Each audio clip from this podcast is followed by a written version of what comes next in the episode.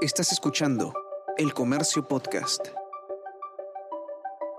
Hola, mi nombre es Bruno Ortiz y te doy la bienvenida a esta serie especial del diario El Comercio que lleva el nombre de Me Quedo en Casa.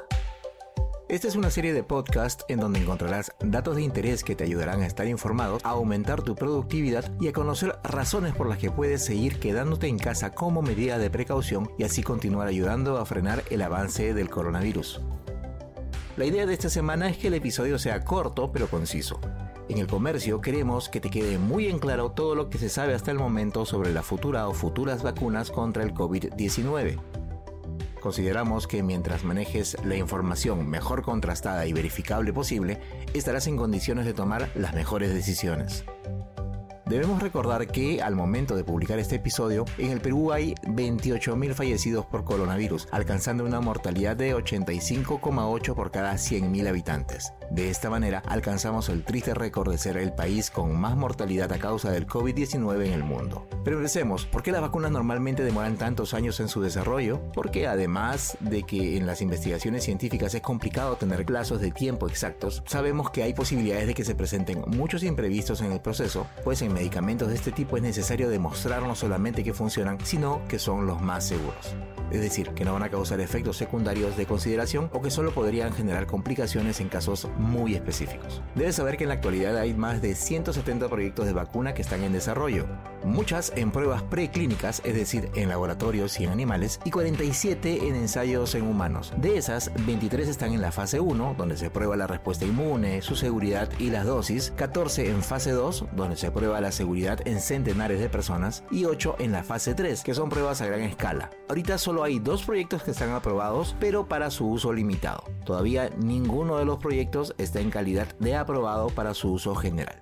Ahora bien, ¿qué tipo de vacunas se están desarrollando? Antes se utilizaba una versión atenuada del virus para obtener una vacuna. Ahora existen diversos tipos de estrategia para lograr una respuesta inmunológica. Tenemos las vacunas genéticas. Estas son vacunas que usan uno o más genes del coronavirus, en este caso el SARS-CoV-2, para provocar una respuesta inmune. Luego tenemos las vacunas de vectores virales, que son vacunas que utilizan un virus distinto para llevar genes del coronavirus a las células humanas y así provocar una respuesta inmune. Finalmente tenemos las vacunas de virus enteros, que son vacunas que usan una versión debilitada, inactivada o atenuada del coronavirus, es decir, del SARS-CoV-2, para provocar una respuesta inmune. Pero también debemos tener en cuenta otros aspectos. Por ejemplo, el hecho de que exista una vacuna no quiere decir que el problema esté solucionado. O sea, debemos tomar las cosas con mucha calma, pero sobre todo con mucha seriedad. Cuando se anuncie la aprobación de la primera vacuna contra el COVID-19, no podemos pensar de que la pandemia ya está superada. Solo para ponerlos en contexto, esta semana la OMS anunció, o mejor dicho, declaró a la región africana como libre de poliomielitis.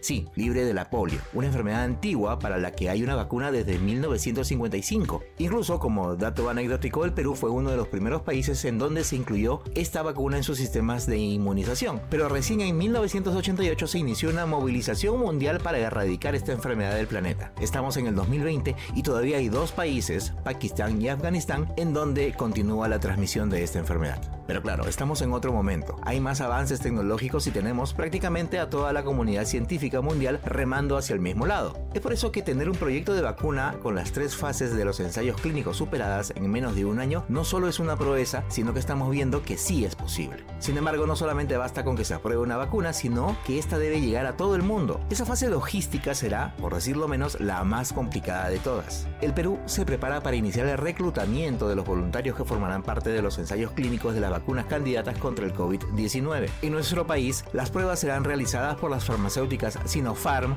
Johnson Johnson y AstraZeneca, Universidad de Oxford. Pero aquí hay que tener en claro varias cosas. Si tú te animas a participar como voluntario de estas pruebas y te aceptan, eso no quiere decir que te inocularán alguna de las vacunas candidatas. Es probable que te toque un placebo, una sustancia inocua, pero que, para efectos del ensayo, servirá para medir si es que realmente hay un efecto protector o no de la vacuna candidata. Pero tampoco quiere decir que desde ese momento te debas descuidar. Deberás continuar con tu vida como hasta ahora. Claro, en el contexto de pandemia, cuidándote, manteniendo distancia social, lavándote bien las manos y usando mascarilla. Si bien la vacuna va a servir para controlar esta pandemia, todavía pasará bastante tiempo hasta que esta pueda llegar a todos. Así que es nuestra obligación seguir cuidándonos y cuidando a los que más queremos. Y hasta aquí hemos llegado con el episodio 40 de la serie Me Quedo en Casa, un conjunto de podcasts producidos por el comercio que busca brindar información de interés y darte nuevos motivos para permanecer en tu hogar y así ayudar a seguir frenando el avance del coronavirus. Mi nombre es Bruno Ortiz y nos escuchamos pronto. Esto fue Me Quedo en Casa.